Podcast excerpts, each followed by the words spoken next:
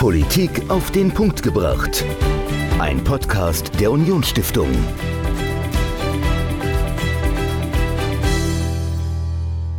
Vor 75 Jahren, also keine drei Jahre nach dem Ende des Zweiten Weltkriegs, fand in London ein Treffen statt, das über die Zukunft Deutschlands entscheiden sollte und im Prinzip dadurch den Grundstein gelegt hat für die Gründung der Bundesrepublik Deutschland.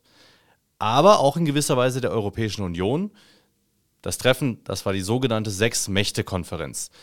Über diese Sechs-Mächte-Konferenz wollen wir heute sprechen und über die Frage, was wir aus diesem Treffen von vor über 70 Jahren auch heute mit Blick auf den Krieg in der Ukraine, aber auch auf die internationale Gemeinschaft der Staaten vielleicht lernen können. Dazu begrüße ich ganz herzlich mir via Zoom zugeschaltet Professor Dr. Uwe Jun von der Universität Trier. Hallo. Herr Professor Jun, Sie sind Politikwissenschaftler und als ich Sie im letzten Jahr gefragt hatte, ob Sie jemanden wüssten, der etwas zu diesem historischen Ereignis sagen könnte, haben Sie sich sofort selbst bereit erklärt. Ähm, warum ist denn diese Konferenz, die im kollektiven Gedächtnis vermutlich eher unbekannt ist, für einen Politikwissenschaftler wie Sie so wichtig? Ganz eindeutig deswegen, weil auf dieser Konferenz alle wesentlichen Grundlagen mit Blick auf die Gründung der Bundesrepublik Deutschland, also eines Weststaates Deutschlands, gelegt worden sind. In London kam man überein, dass man aus der Beat-Zone eine Trizone macht, äh, also die drei Besatzungsmächte Deutschlands, nämlich die USA, Großbritannien und Frankreich. Äh, und man hat eben auch Dokumente vorgelegt, die sogenannten Frankfurter Dokumente, die den Ministerpräsidenten der Länder übergeben wurde, die die Voraussetzungen für das Grundgesetz geschaffen haben, indem dort eben einzelne Bestimmungen proklamiert worden sind, äh, die eben klar machten, in welche Richtung man sich diese westdeutsche Verfassung vorstellt von Seiten der Westalliierten. Bevor wir jetzt genauer über diese Konferenz sprechen, lassen Sie uns einmal ein Bild von der Zeit zeichnen. Also 1948, ich habe es ja eben gesagt, drei Jahre nach dem Ende des Krieges. Wie sah Deutschland, wie sah Europa nach dem Krieg eigentlich aus? Gesellschaftlich, aber vor allem auch politisch. Man muss erstmal klar sagen, dass Europa schon in zwei Machtblöcke begann sich zu spalten, nämlich in, den, in die Einflusssphäre der Sowjetunion das heißt Osteuropa, geriet in die Einflusssphäre der Sowjetunion. Äh, und wir haben Westeuropa, das dann stärker eben äh, als ähm, Einflusssphäre der USA, kann man sagen, geltend gemacht wurde, aber auch unabhängig davon. Frankreich und Großbritannien waren immer noch starke Führungsmächte, äh, die unabhängig auch von den USA agiert haben. Äh, das heißt also, wir können sagen, Europa war schon mal geteilt in diese beiden Blöcke, West- und Osteuropa. Äh, und in Deutschland äh, haben wir eben auch die Teilung, die sich schon langsam vollzog. Wir haben eben die noch nicht gegründete, aber schon unter dem Einfluss der Sowjetunion stehende DDR, damals noch nur sowjetisch besetzte Zone, aus der dann die DDR hervorging. Äh, und äh, wir haben eben die drei Westzonen äh, Frankreichs und die beiden großen Großbritannien und der USA. So, wir sehen also schon die Teilung als ein wesentliches Moment, die sich dann später in, in, in, in schneller Zeit vollzog. Ähm, dann haben wir auf der anderen Seite selbstverständlich nach wie vor die Kriegsfolgen, die die Gesellschaft, aber auch die Politik stark beschäftigen. Ähm, wir haben eine wirtschaftliche Not in Deutschland. Auch Europa insgesamt steht unter den Kriegsfolgen nicht allzu gut da. Also nicht nur in Deutschland sehen wir wirtschaftliche Nöte, sondern auch in Nachbarländern, beispielsweise in Frankreich, nicht so drastisch ausgeprägt wie in Deutschland, aber auch dort sind wirtschaftliche Nöte spürbar.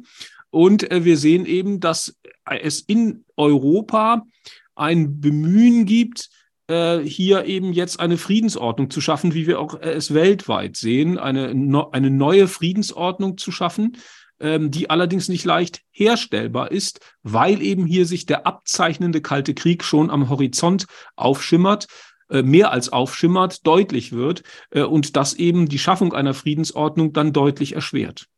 Mhm.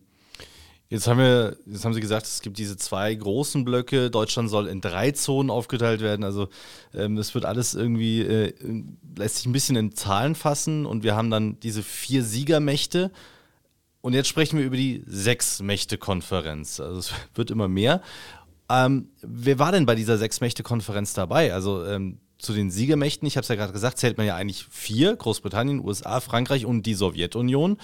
Und jetzt sind es sechs bei dieser Konferenz. Wer kam denn da noch dazu und äh, waren überhaupt alle Siegermächte dabei? Nein, die Sowjetunion wurde schon ausgeschlossen. Äh, sie war auch schon im Alliierten Kontrollrat eher ins Abseits geraten. Äh, und es gab dort schon eine engere Zusammenarbeit zwischen den Vereinigten Staaten von Amerika und Großbritannien. Und man hatte sich fest entschieden von Seiten der US-Amerikaner und der Briten, dass auch Frankreich ein wichtiger Akteur sei und man mit Frankreich enger kooperieren wollte. Insofern war Frankreich dann auch dabei. Und äh, dann waren eben jetzt bei dieser Sechs-Mächte-Konferenz noch die drei Nachbarstaaten äh, Deutschlands dabei, die eben auch mitentscheiden sollten, wie man Deutschland neu aufbaut, was aus Deutschland ökonomisch, politisch und gesellschaftlich werden sollte. Und deswegen kamen die drei Benelux-Staaten, Belgien, die Niederlande und Luxemburg noch dazu, insbesondere auf Wunsch der US-Amerikaner, äh, die eben hier eine Einbeziehung der Nachbarstaaten unbedingt wollten, äh, um eben hier wir werden sicherlich noch darüber sprechen im Laufe äh, dieses Gesprächs, äh, um eben hier auch schon äh, den europäischen Gedanken, also eine engere Kooperation der europäischen Staaten dann eben in Gang zu setzen. Und daher waren dann eben, wie gesagt, die drei Benelux-Staaten ebenfalls mit von der Partie. Mhm. Also dann insgesamt sechs Mächte, die miteinander äh, in London sprachen. Sie haben ja auch eben schon so ein bisschen angedeutet, worum es dabei ging. Aber was war denn das Ziel? Also was sollte denn bei dieser Konferenz konkret herumkommen? Ziel sollte es sein, Deutschland neu zu ordnen äh, und eben Deutschland aber innerhalb eines westlichen Europas zumindest äh, zu integrieren, zu etablieren. Das heißt, man wollte eben schon einen Wiederaufbau Deutschlands. Da gab es dann strittige Punkte, über die wir sicherlich auch noch sprechen werden. Äh, aber äh, dieses, dieser Wiederaufbau Deutschlands sollte eben im Kontext eines europäischen Wiederaufbaus. Und wir sehen ja auch der Marshallplan der Vereinigten Staaten von Amerika, der zwar Deutschland als Haupt äh, Gebiet sah, was die Förderung betraf, was auch die Unterstützung betraf, aber der eben ja insgesamt in Europa wirksam werden sollte und der insgesamt dazu beitragen sollte, dass Europa nun die Kriegsfolgen bewältigt. Und deswegen wollte man in London eben hier äh, Lösungen finden, äh, dass Deutschland für einen, für einen Wiederaufbau Deutschlands äh, in, innerhalb der, des europäischen Rahmens das war insbesondere den Vereinigten Staaten, aber auch Großbritannien wichtig. Äh, auch Großbritannien äh, hatte Interesse daran, äh, dass eben hier Deutschland auch eingehegt wurde, äh, dann eben, äh, dass man Deutschland als Teil äh, von Europa mehr sah und man wollte eben nationalistische Bestrebungen Deutschlands damit auch mh, hm, verhindern oder zumindest deutlich einhegen. Jetzt haben Sie ja das Bild beschrieben, es gab schon so sich der anbahnende Kalte Krieg, das heißt der Westen gegen die Sowjetunion, also den Osten. Sie haben, und, und wir alle kennen das, was dabei am Ende rausgekommen ist. Also ein, ein, eine Bundesrepublik, ein geeintes Deutschland, zumindest ein geeintes Westdeutschland. Ähm, und wir wissen, dass irgendwann dann daraus die Europäische Union auch hervorging. Also wir kennen den Weg und der ist relativ eindeutig. Und so wie Sie das skizziert haben, ähm, sieht es ja auch nach einer, also braucht man ja gar keine Konferenz machen, das ist ja ganz klar. Gab es denn auch Konflikte zwischen den Partnern? Also wollten die vielleicht auch was völlig anderes zum Teil? Ja, ganz eindeutig. Äh, es gab äh, deutliche Unterschiede zwischen den USA und Großbritannien auf der einen und Frankreich auf der anderen Seite. Und die Benelux-Staaten standen so irgendwo dazwischen, äh, zwischen Frankreich und äh, den USA und Großbritannien. Ähm, war, worin lagen die zentralen Differenzen? Äh, Frankreich war aufgrund der historischen Erfahrungen mit Deutschland deutlich skeptischer.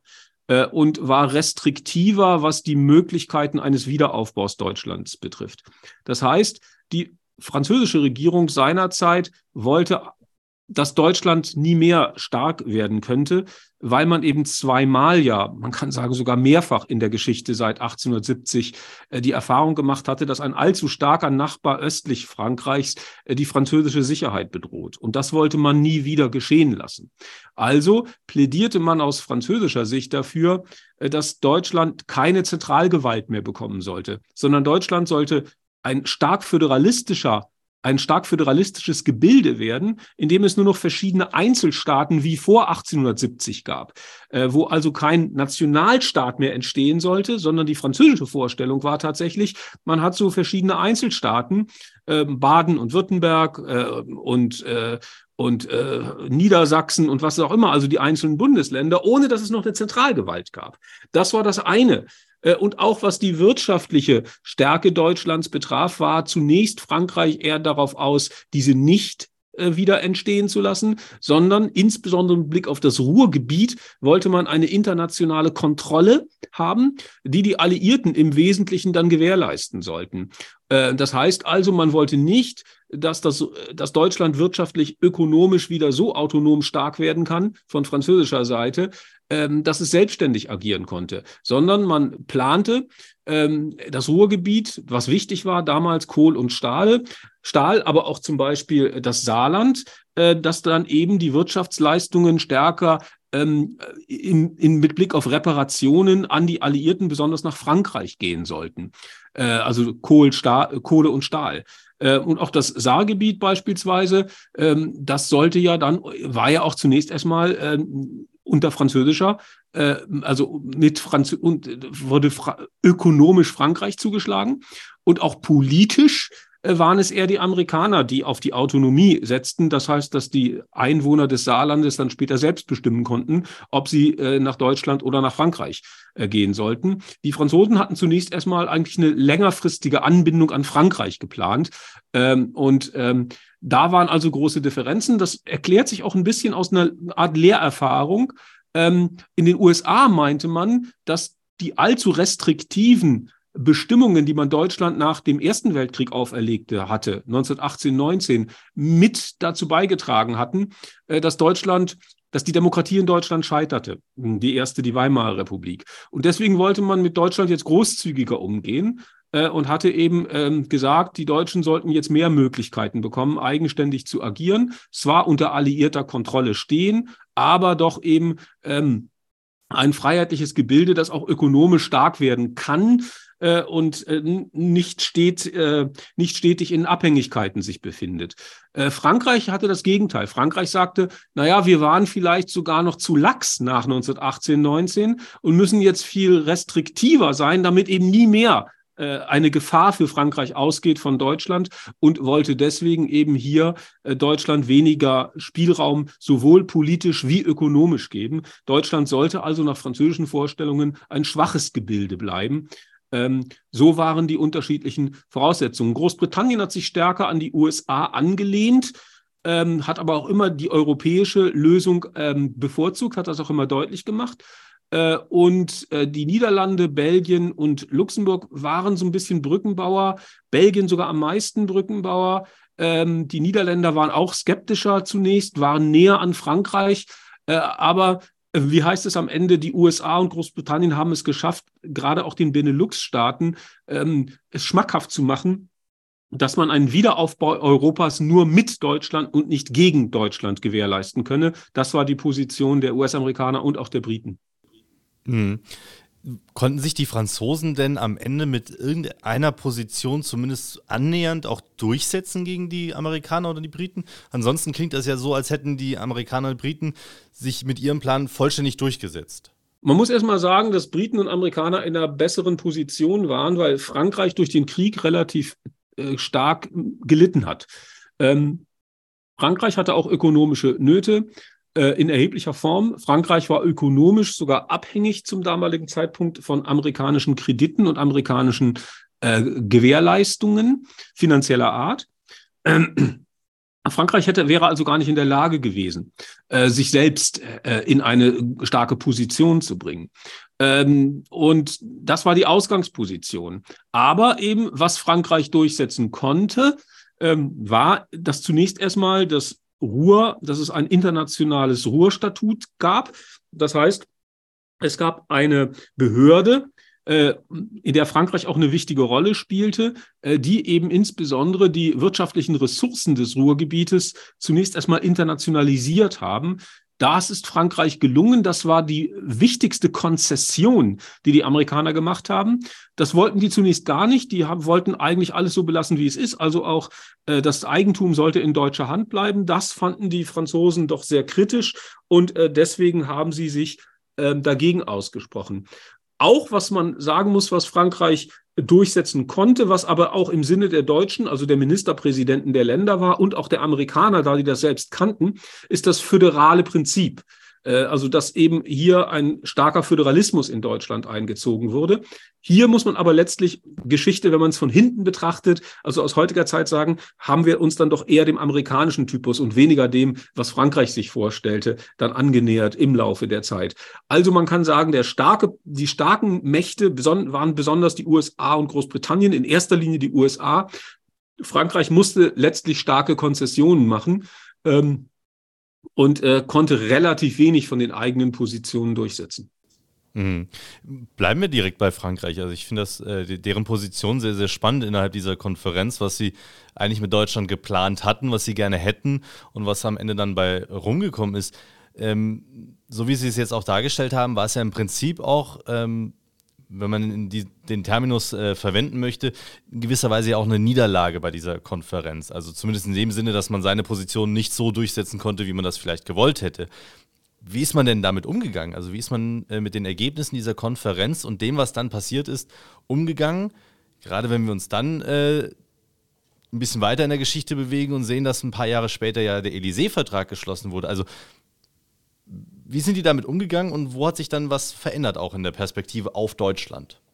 Genau. Es wuchs dann in Frankreich doch zunehmend mehr die Einsicht, ähm, dass man mit einem starken Partner an der Seite, aber einem starken Partner äh, dann etwas werden könne. Das heißt, äh, dass man zwar Kontrolle weiterhin ausüben musste, und die hatte man ja, Deutschland war ja dann doch ähm, erstmal ein teilsouveräner Staat nur. Äh, und nach wie vor wirkte ja der alliierte Kontrollrat, nach wie vor wirkten alliierte Behörden hinein. Aber dass man eben Deutschland doch aufbaut äh, und innerhalb eines gesamteuropäischen Rahmens dann äh, einhegen und einbetten sollte. Äh, und deswegen gab es dann ähm, ja auch den Schumann-Plan 1951, äh, der eben hier äh, die Deutschen dann eben ähm, ähm, der eben sagt, man braucht eine europäische Kontrolle, eine europäische Zusammenarbeit. Ähm, wir müssen gemeinsam Kohle und Stahl, das ist dann der Vorläufer der Europäischen Union, wir müssen da gemeinsam sicherlich noch mit starker Position äh, der französischen äh, Industrie. Aber wir müssen gemeinsam wieder eine Industrie aufbauen, wo, die, wo Frankreich eine wichtige Rolle spielt, aber wo die Kooperation äh, mit Deutschland gesucht wird. Und ganz im Sinne der Amerikaner sollte es dann eben zu sehr engen Wirtschaftsbeziehungen kommen äh, zwischen Frankreich, der Bundesrepublik und auch den Be Benelux-Staaten. Und das haben die Franzosen dann auch als wichtiges äh, Datum für sich gesehen, als wichtiges Muster erkannt, ähm, und äh, haben dann eben auch die Kooperationen zwischen beiden ähm, stärker hervorgehoben und stärker betont, sodass dann eben mit den sechs Gründungsstaaten, Italien kam ja noch dazu, neben Deutschland und Frank, also neben der Bundesrepublik Deutschland ähm, und den drei Benelux-Staaten noch Italien, dann eben hier eine europäische Wirtschaftsgemeinschaft ja langsam entstand. Wie gesagt, zunächst die Europäische Gemeinschaft für Kohle und Stahl. Also ein Umdenken in Frankreich, insofern, dass man gesagt hat, ja, wir müssen kontrollieren, wir müssen einhegen, aber wir müssen auch kooperieren. Äh, und das im europäischen, im westeuropäischen Rahmen. Also man hat im Prinzip aus dieser vermeintlichen Niederlage ähm, sich die Chancen und die Möglichkeiten herausgesucht und die dann auch versucht für sich zu nutzen. Genau, Sie können immer noch sagen, Frankreich ist immer noch, äh, hat auch immer noch versucht, aus einer Position der Stärke durchaus erfolgreich äh, dann äh, das Ganze zu gestalten äh, mhm. und Deutschland teilweise zu kontrollieren äh, und eben sich als Führungsmacht, und das kann man schon sagen, das galt dann lange eigentlich, als Führungsmacht dieser entstehenden europäischen Gemeinschaft, europäischen Wirtschaftsgemeinschaft, zunächst Europäische Gemeinschaft für Kohle und Stahl zu etablieren. Also es war schon so, dass erstmal zunächst äh, Frankreich dann eine Führungsrolle ausübte und Deutschland aufgrund ähm, der politischen äh, Schwäche, weniger der ökonomischen, da waren sie schon stark, aber aufgrund der politischen Schwäche da zunächst erstmal natürlich nicht der zentrale Akteur war. Mhm. Spannend. Ähm, aber lassen Sie uns nochmal zurück auf die Konferenz gehen. Wir haben ja bei der Sechs-Mächte-Konferenz, wie der Name ja auch schon sagt, eine Konferenz mehrerer Staaten, die über das Schicksal eines Volkes, das dann Staat werden soll, ähm, aber auch des gemeinsamen ökonomischen politischen Raums entscheiden. War das auch so ein, also die, diese Konferenz an sich, war das auch eine gewisse Grundlage dann für die Gründung der Vereinten Nationen, beziehungsweise dann der, wie Sie es ja eben gesagt haben, Europäischen Wirtschaftsgemeinschaft und dann der EU, ähm, dass man eben gesehen hat, am Ende geht es nur gemeinsam und äh, wenn man Kompromisse auch eingeht. Genau, also was, was Europa betrifft, war das eben der Aufbau der Gemeinschaft der freien Völker Europas. So hieß es auch, das war auch, stand auch am Ende in den Londoner Schlussdokumenten, dass man das wollte. Ein Aufbau einer Gemeinschaft der freien Völker Europas.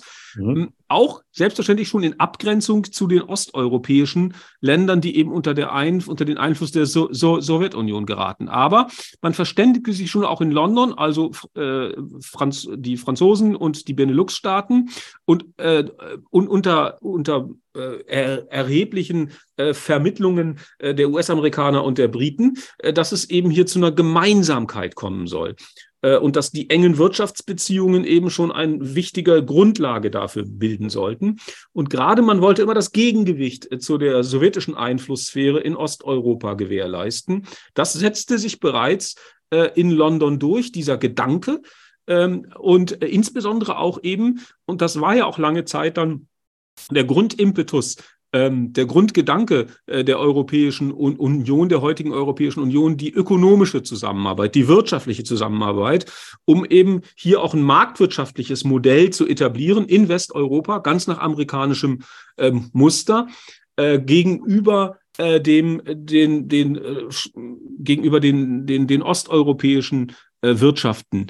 Ähm, und da hat sicherlich auch Frankreich dann versucht, immer auch eine andere Rolle zu spielen als die USA, weil in Frankreich natürlich die, die, der staatliche Gedanke immer stärker ausgeprägt war. Also sozusagen eine soziale Marktwirtschaft, wenn Sie so wollen, im Gegensatz zur stärker liberalen Marktwirtschaft der USA.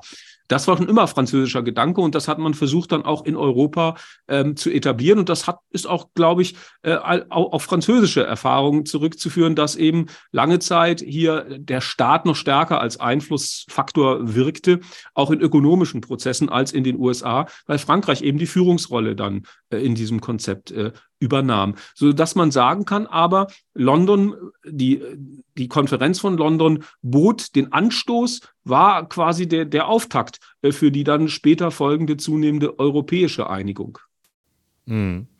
Wenn ich mir jetzt aber diesen, diesen Grundgedanken, der, der sich da herausgebildet hatte, ähm, mal nehme, also dass man nur durch Zusammenarbeit ähm, Stärke auch schaffen kann und äh, den Teil, dass man sich auch abgrenzen wollte, mal weglasse, warum hat man denn die Sowjetunion, also den einen, die eine Siegermacht, die außen vor geblieben ist, warum hat man die denn nicht eingeladen? Oder hätte man sie denn einladen, trotzdem einladen sollen? Hätte das etwas geändert? Hätte das diesen Gedanken nicht sogar noch, noch bestärkt, wenn man gesagt hätte, ja, das ist das, was wir wollen und wir wollen das aber auch mit, mit allen zusammen? Warum, also hätte man das nicht machen können? Das war zu dem Zeitpunkt wohl kaum noch möglich. 1947 erließ der damalige äh, US-amerikanische Präsident Truman die sogenannte Truman-Doktrin, die ein Containment, also eine Eindämmung äh, gegenüber der Sowjetunion vorsah. Man unterstellte den US, äh, man unterstellte der Sowjetunion von Seiten der US-amerikanischen Regierung und das wohl zutreffenderweise ein Expansionsstreben. Äh, das heißt also, man befürchtete von Seiten des Westens, äh, dass es der Plan Stalins auch war, ein dann neutrales Deutschland in den sowjetischen Einflussbereich zu bekommen. Und das wollten die US-Amerikaner auf jeden Fall verhindern. Äh, und Stalin schien zu dem damaligen Zeitpunkt nach, aus westlicher Sicht, also amerikanischer und britischer, nicht mehr zu Konzessionen und Kompromissen bereit. Wie gesagt, schon im alliierten Kontrollrat konnte man sich kaum noch verständigen. Amerikaner, Briten, Franzosen auf der einen und, und die, die Sowjetunion auf der anderen Seite. Äh, und die Auseinandersetzung, der dann eben, äh, der dann eben bald eintretende sogenannte Kalte Krieg, äh, der zeichnete sich schon so weit ab, äh, dass hier es zu Einigungen zwischen den USA und der Sowjetunion kaum noch kommen konnte.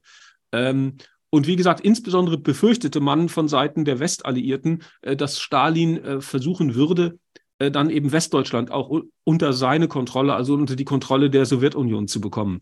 Äh, und dem wollten die Westalliierten etwas entgegensetzen. Äh, und sie sahen da keine Möglichkeit, sich in irgendeiner Form mit der sowjetischen Regierung äh, zu einigen. Und die sowjetische Regierung hat dann ja auch ziemlich kalt reagiert. Denken Sie etwa an die Berlin-Blockade, die dann ja auch Ausfluss etwa der Londoner Sechs-Mächte-Konferenz war. Da sahen die, da sah die Sowjetunion ja schon, dass hier ein Weststaat entstehen könnte und versuchten das noch mit allen Mitteln zu bekämpfen eben unter anderem mit der Berlin-Blockade, äh, die dann eben, äh, äh die dann eben ja auch sichtbar wurde. Mhm. Es ja dann die berühmte Luftbrücke gab ähm, mit der Versorgung über die äh, ja, Luftlinie. Aber das, was Sie jetzt erzählt haben, da gibt es ganz viele Narrative, die wir heute auch wieder erleben. Also ähm, gerade in Bezug auf den Russland-Ukraine-Konflikt ähm, und auch davor schon die Art und Weise, wie Putin immer wieder auch erklärt hat, dass er und dass Russland sich eingeengt fühlen von der NATO, äh, die ihnen dann keine Luft zum Leben geben. Also können wir denn, wenn, wenn wir uns auch mal die Konferenz angucken und das, was danach geschehen ist, können wir denn irgendetwas lernen ähm, im Umgang der Nationen? Ähm, wenn wir uns das angucken, wie damals mit der Sowjetunion auch umgegangen ist, gibt es da irgendwelche Lehrstücke, die man ja, sich heute noch vornehmen kann? Na, wir, was wir ähnlich sehen, wir können Ähnlichkeiten feststellen. Mhm. Wir sehen ähnlich wie 1948, 49, äh, dass damals die Position des Westens war eine der Stärke gegenüber der Sowjetunion, gegenüber Stalin. Das heißt, wir dürfen nicht nachgeben. Wir dürfen jetzt auf keinen Fall diesem Expansionsstreben noch weiter äh, zugucken, also diese, diesem zugucken, sondern wir müssen was entgegensetzen. Äh, und äh, das ist ähnlich, können wir heute beobachten. Der Westen versucht etwas entgegenzusetzen. Mhm. Ähm, auch damals übrigens äh, hat die Sowjetunion ähm, auch Sicherheitsbedenken immer ähm, und der äh, ge ge geäußert und hat ja auch begründet, seine Expansion äh, nach Osteuropa, also Polen, die äh, damalige Tschechoslowakei, Ungarn und all die Staaten, die dann ja Mitglied des Warschauer Paktes wurden, dass das Sicherheitsgefühl der, der, der Sowjetunion deutlich erhöht, wenn sie einen solchen Raum kontrollieren können. Ja. Ähm, das ist also auch ähnlich wie heute, dass das Sicherheitsbedenken da eine große Rolle spielen. Wir sehen also eine Reihe von Ähnlichkeiten, ähm, die damals auch auftraten äh, im Vergleich äh, zu heute. Äh, und ähm, wir sehen ja auch Ähnliches, ähm, was, äh, was die, also dass die, dass, dass man sagen kann, okay, äh, Expansionsstreben setzen wir stärk, versuchen wir Stärke entgegenzusetzen. Äh, und wir sehen auch, dass die westliche Welt damals übrigens relativ unter der Führungsmacht der USA dann zusammengewirkt hat. Ähm, und äh, Ähnliches erleben wir gerade auch. Also es sind eine Reihe von Parallelen äh, und man kann durchaus sagen, dass ja, wir bewegen uns wieder in so eine Art Richtung kalter Krieg, diesmal ein bisschen weitergehen vielleicht zwischen äh, Demokratien, demokratischen Regierungssystemen und autokratischen Regierungssystemen. Auf jeden Fall gibt es da einen Wettbewerb, eine Auseinandersetzung äh, ja. zwischen diesen. Nur dass eben im Gegensatz zu äh, 48, 49 äh, jetzt noch China vielleicht sogar die bedeutendere Rolle spielt im Vergleich zur, äh, zu, zu, zu, zu Russland. Wäre jetzt auch meine nächste Frage gewesen. Also wenn wir das, das Bild nochmal ein bisschen größer machen und, auf, und uns die ganze Welt betrachten, dann haben wir ja nicht nur den Konflikt zwischen dem Westen und Russland, sondern auch immer stärker zwischen dem Westen und da insbesondere den USA und China. Ähm, und ja, verstärkt das ähm, eben noch diese, diese kalte Kriegs, ähm, dieses kalte Kriegsszenario noch, noch mehr? Also glauben Sie wirklich, dass wir da nochmal auch in eine Art Wettrüsten, eine Art des, ja, der extremen Abschottung auch kommen? Oder ähm, ist das gar nicht mehr möglich durch die äh, Verflechtung der Wirtschaft, auch durch die Globalisierung? Ökonomisch ist es derzeit nicht möglich, sich abzuschotten. Dazu sind die weltweiten ökonomischen Verflechtungen viel zu groß. Und äh, beispielsweise ist China ein ganz zentraler Handelspartner Deutschlands und der Europäischen Union. Was wir aber sehen, sind klare Abgrenzungen. Was wir sehen, sind Systemwettbewerb zwischen Demokratien und Autokratien. Und was wir auch sehen, bedauerlicherweise, ist eben tatsächlich Mehrausgaben für Militär. Äh, sowohl auf chinesischer wie russischer, aber auch erhöhte Militärausgaben auf amerikanischer Seite. Wir sehen also da durchaus äh, so etwas äh, wie ähm, eine, ein wechselseitiges Unbehagen und wir können nur hoffen und uns wünschen, dass eben hier ähm, die Kräfte, die auch auf Kooperation setzen, die auch auf Diplomatie setzen, die sagen, dieser Globus muss für alle irgendwie da sein, äh, dass die sich am Ende wieder stärker in den Vordergrund schieben. In den letzten Jahren, muss man sagen, hat sich das leider alles deutlich verschlechtert. Und wir sehen ja auch, dass militärische Auseinandersetzungen, wie in der Ukraine, äh, wieder mehr die Oberhand gewinnen. Etwas, was wir uns vor was wir vor 20 Jahren äh, hofften, dass das nie wieder eintritt. Äh, also äh, die Situation hat sich sicherlich verschärft und die, eine große Gefahr äh, geht sicherlich von einer verschärften Auseinandersetzung zwischen den USA und China aus. Herr Professor Jun, vielen Dank für den Einblick in die Sechs-Mächte-Konferenz 1948 in London und das, was wir vielleicht auch heute noch aus dieser äh, ja, Konferenz, die etwas untergeht im äh, Blick auf die Geschichte der Bundesrepublik, noch lernen können. Vielen herzlichen Dank für das Gespräch. Hat Spaß gemacht. Danke Ihnen, Herr Holl. Vielen Dank. Politik auf den Punkt gebracht. Ein Podcast der Unionsstiftung.